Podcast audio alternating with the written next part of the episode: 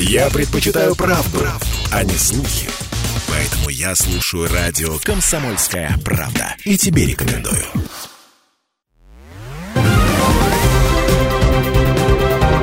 Парламентский вестник Ставрополья. Здравствуйте! Эфир радиостанции «Комсомольская правда» продолжает парламентский вестник Ставрополья. В студии Анна Ивершин. Международный форум «Значение битвы за Кавказ» в Великой Победе провели в Ставрополе накануне 79-й годовщины освобождения от немецко-фашистских захватчиков. Поговорить об истории, поделиться результатами исследований, обсудить подвиг солдат собрались представители федеральных и краевых органов власти, ученые-историки, педагоги, представители общественных организаций, делегаты из Азербайджана. Свои приветствия также прислали представители Чехии, Сербии, США и Монголии.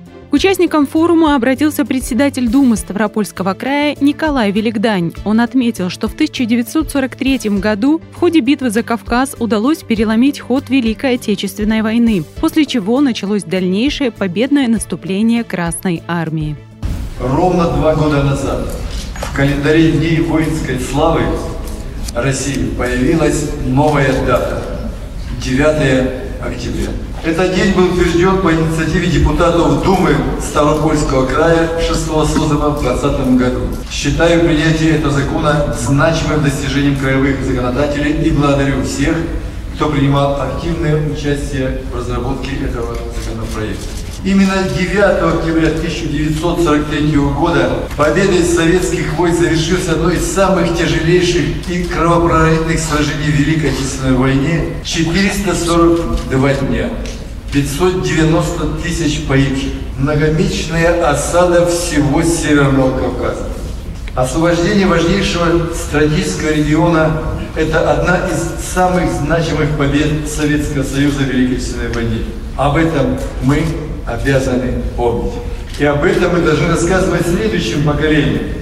Битва за Кавказ – одно из самых тяжелых и кровопролитных сражений Великой Отечественной войны. Она вошла в историю военного искусства как комплекс оборонительных и наступательных операций, проведенных на обширной территории в сложных условиях степной, горной и горно-лесистой местности, а также на приморских направлениях.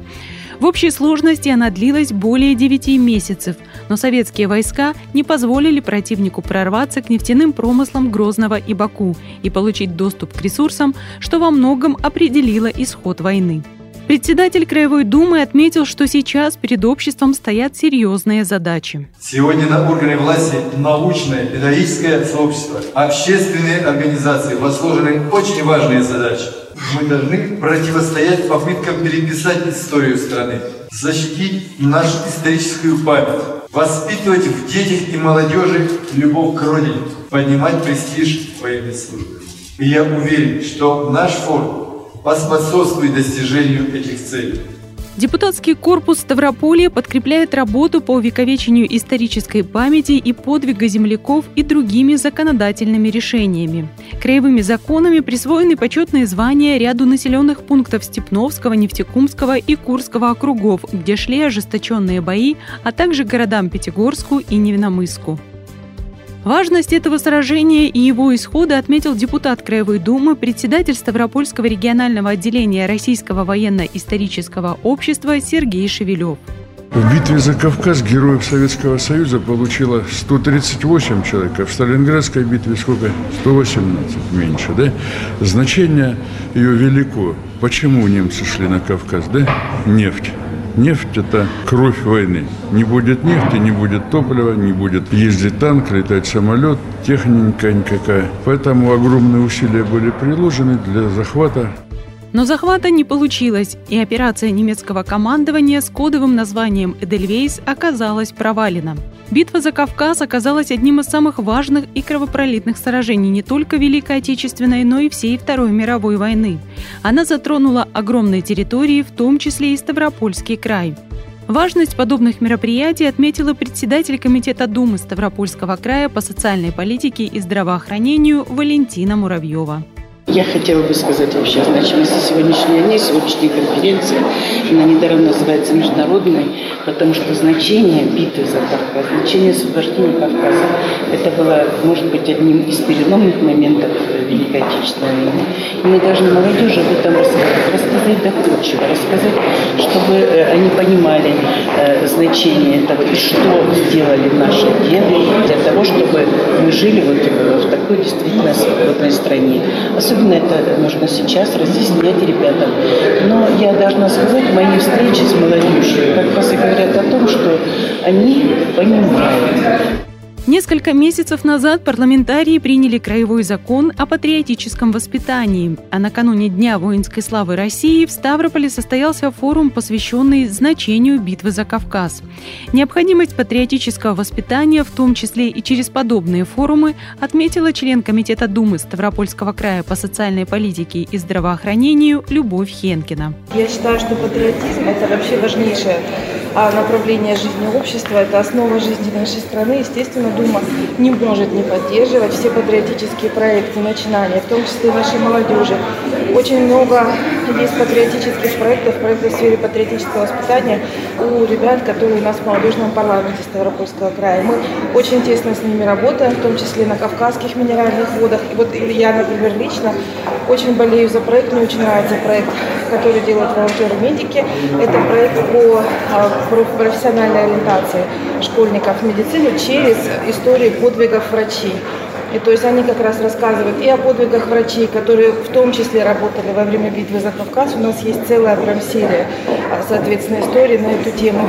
В ходе пленарного заседания прозвучал рассказ о том, как ставропольские поисковики нашли останки солдата из Азербайджана, погибшего в ходе битвы за Кавказ на территории Ставрополья. Его имя установили и смогли найти родственников. Они стали участниками форума и поблагодарили за восстановленную память об их предке. С просьбой помочь в розыске родственников бойцов, захороненных на территории республики, к представителям регионального отделения Российского военно-исторического общества обратился депутат Милли Меджлиса, председатель русской общины Азербайджана Михаил Забелин. У нас очень много захоронений. Бойцы, которые в основном на территории Азербайджана не велись бои, но было очень много госпиталей, в которых умирали бойцы. Их хоронили на мемориальных кладбищах. И наша задача найти э, родственников тех бойцов, которые похоронены. А их тысячи. В ходе обсуждения доктор исторических наук Николай Судовцов предложил разработать совместный проект по изучению взаимоотношений Ставрополья и Азербайджана во время битвы за Кавказ. Кроме того, он отметил, что для глубокого изучения истории того периода в крае необходима разработка комплексной программы и создание научно-исследовательского центра. В рамках форума работали пять секций. Влияние битвы за Кавказ на ход Второй мировой войны, битва за Кавказ, противодействие попыткам фальсификации истории, оккупационный режим и борьба с ним населения Северного Кавказа, героические подвиги населения Северного Кавказа в период битвы за Кавказ и Содружество народов Кавказа в борьбе с фашизмом. Сюжет на радио «Комсомольская правда». Начался с пленарного заседания, а продолжился работой секции в Думе Ставрополья. Участниками заседания стали ученые, историки, преподаватели высших учебных заведений, представители общественных организаций и студенты, которые представили свои доклады и обменивались мнениями. Также в заседании секции участвовали депутаты Краевой Думы. Битва за Кавказ – одно из самых продолжительных и значимых сражений, но в силу ряда причин ее важность в какой-то период отошла на второй план. Сейчас ученые работают над тем, чтобы этой части Великой Отечественной войны уделялось должное внимание. Это отметил один из гостей форума, доктор исторических наук, доцент, член-корреспондент Российской академии наук Владимир Кикнадзе.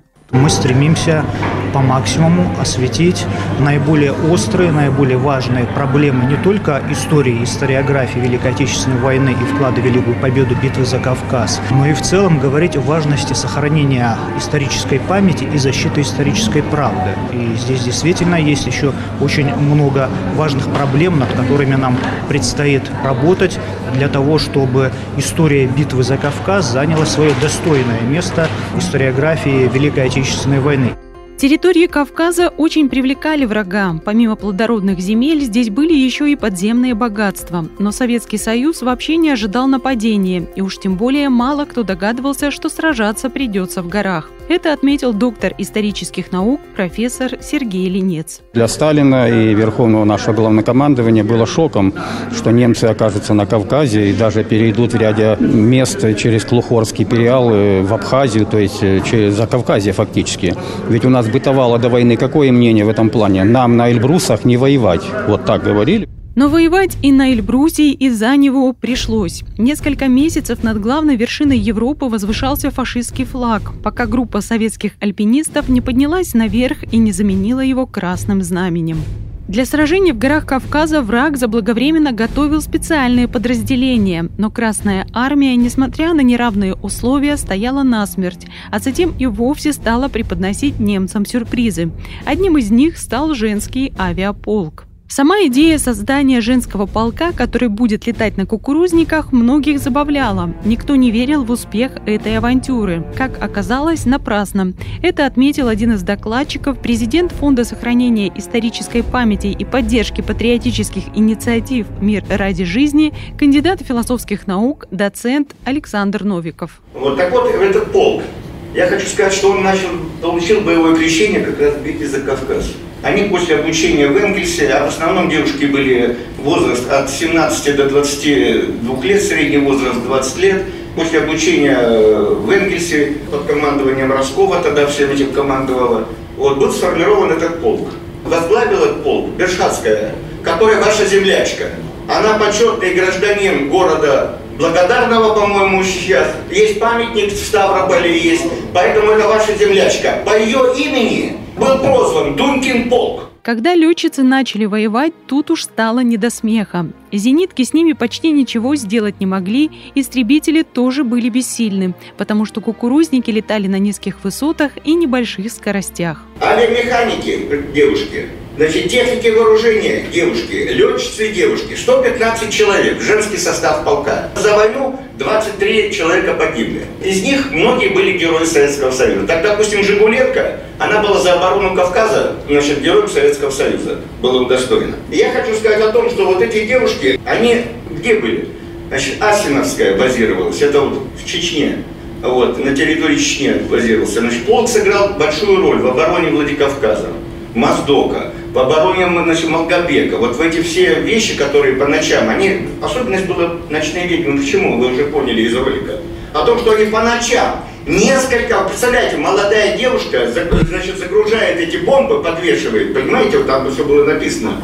Вот. И за ночь несколько боевых вылетов. Вы понимаете, какое это мужество, героизм? Фактически они летали без парашютов. Вот еще один момент.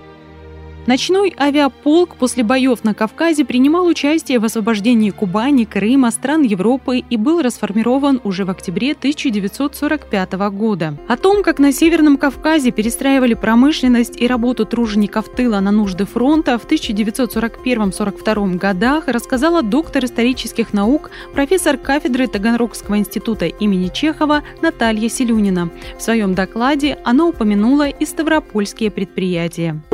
Во многих случаях фронтовые заказы выдавались с учетом технических возможностей предприятий.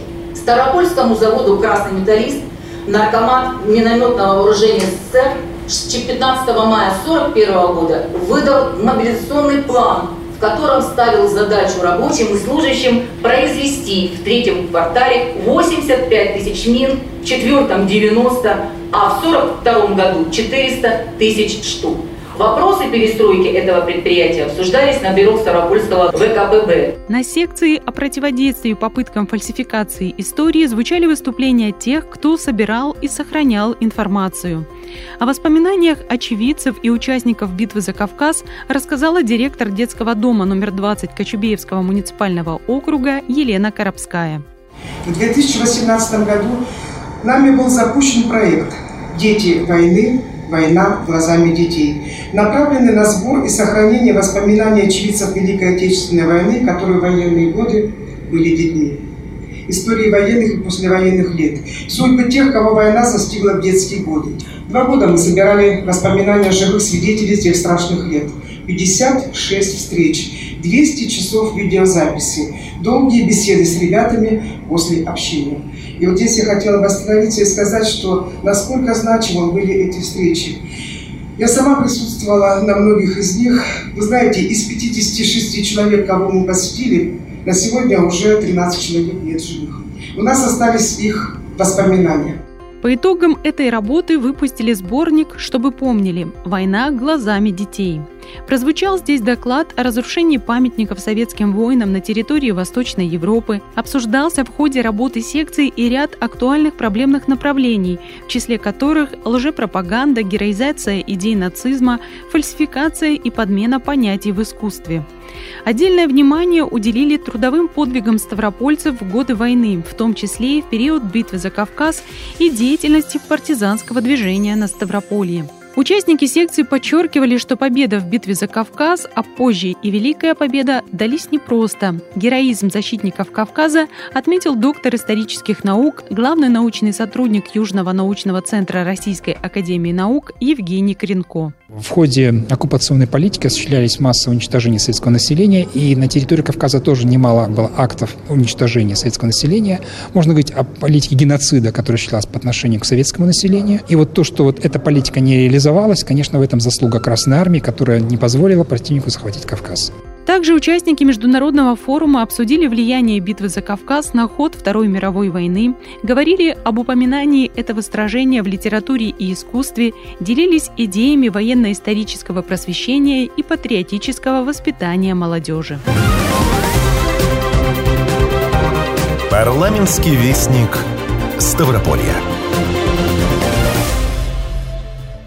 В Доме Ставропольского края состоялось очередное заседание молодежного парламента. Итоги работы за полгода представил его председатель Максим Ануприенко. В заседании также приняли участие депутаты Игорь Андрющенко, Егор Басович и Игорь Лавров. С начала года члены парламента принимали активное участие в работе комитетов Думы Ставрополья. Были внесены предложения по совершенствованию федерального закона о молодежной политике. Реализуются авторские проекты «Просвет» и «Энергия спорта». Организованы и проведены деловые игры, мастер-классы, мероприятия по сбору отходов на переработку и субботники с привлечением молодежи. Также парламентарии приняли участие в организации и проведении всероссийских и краевых мероприятий, посвященных 77-летию Победы в Великой Отечественной войне. О том, какую помощь юным политикам оказывают депутаты и чего ждут от деятельности молодежного парламента, рассказал заместитель председателя Комитета по образованию, культуре, науке, молодежной политике, средства массовой информации и физической культуры Думы Ставропольского края Егор Басович. Наша задача здесь не только и не столько курировать ребят, сколько ну, являться старшими наставниками, помогать, направлять, давать правовую, в том числе общеполитическую оценку, но самое главное, мы и руками вместе с ребятами работаем, потому что и представители комитетов, и я лично, мы всегда и на субботниках с ребятами, и помогаем им в реализации их проекта. То, чего ждем, каждый из 50 э, членов молодежного парламента и каждый из тех ребят, которые сегодня в резерве, они проходили достаточно большой серьезный конкурс, отбор, и у каждого есть свой проект. И мы с самого начала говорили о том, что даже если каждый из них реализует только свой проект, это будет 50 добрых дел для Ставропольского края. Это уже немало. Молодые парламентарии стали организаторами и участниками конкурсов на высоте, солдатский конверт и Всероссийского молодежного форума «Машук». Победителями грантовых конкурсов стали Максим Ануприенко, Дмитрий Черкашин и Ася Сагателян. На реализацию социально значимых проектов гранты получили Елизавета Мигунова за обращение с текстильными отходами и отслужившей одеждой и Ахмат Хасанов за караван дружбы «Кавказ». Сегодня мы видим, ребята в отчетах своих сказали о том, что у нас 5 грантополучателей, а в этой процентовке из 50 человек это очень здорово, это дополнительное финансирование для, для реализации проектов.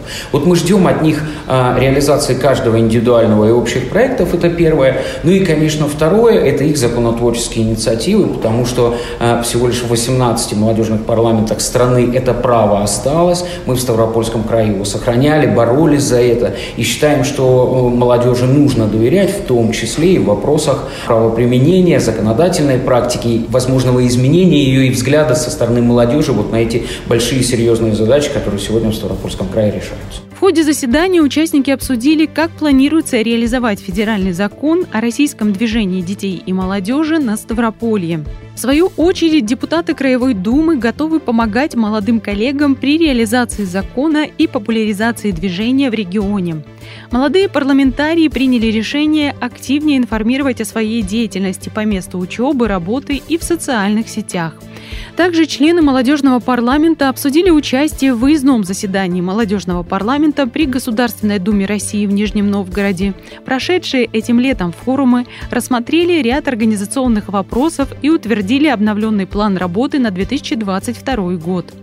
Депутаты Краевой Думы продолжат курировать молодежь и помогать им в работе, отметил Егор Басович. Ну и самое главное, это, конечно, план работы на следующее полугодие, потому что молодежный парламент у нас тоже впервые будет существовать и выполнять свои полномочия в течение полномочий Думы Ставропольского края. Это пять лет. Достаточно большая такая среднесрочная перспектива. И поэтому каждые полгода мы разбиваем их работу на какие-то важные элементы, на которые нужно уделить особое внимание. И вот в этом году это, безусловно, патриотическая работа, это работа над проектной деятельностью получения грантов, и это реализация как индивидуальных проектов, так и больших общих законотворческих инициатив. Парламентский вестник Ставрополья.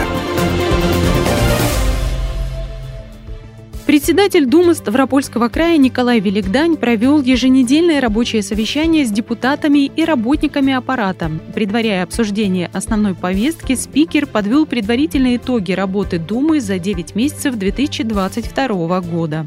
С начала года проведено 12 заседаний Думы края, включая 4 неочередных и одно у нас было заседание выездное в городе Пятигорске. За этот период Дума приняла 91 законопроект. 14 из них это основные законы. В частности, принят устав, основной закон Ставропольского края. Разработан и действует пакет мер поддержки военнослужащих, принимающих участие в спецоперации на Украине, а также членов их семей. Расширен перечень помощи обманутым дольщикам. Введена ежемесячная денежная выплата семьям, имеющих детей в возрасте от 8 до 17 лет. Для отдельных категорий граждан предусмотрена компенсация расходов на приобретение внутридомового газового оборудования. Буквально мы на прошлой Думе этот закон приняли.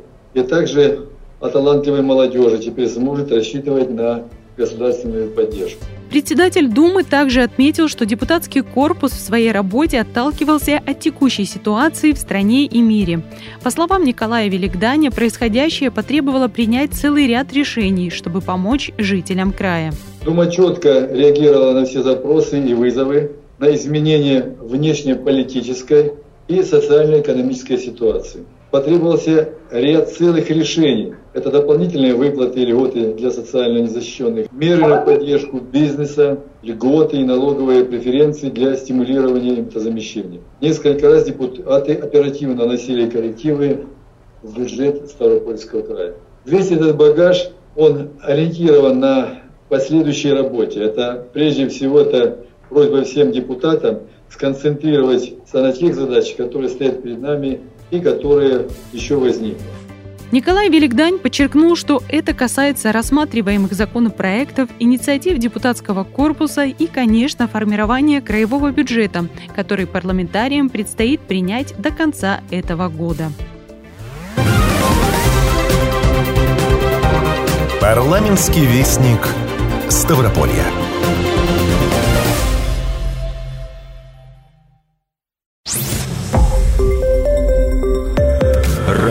«Комсомольская правда». Более сотни городов вещания и многомиллионная аудитория. Ставрополь 105 и 7 FM. Эм. Регион Кавказских минеральных вод. 88 и 8 FM. Эм. Слушаем всей страной.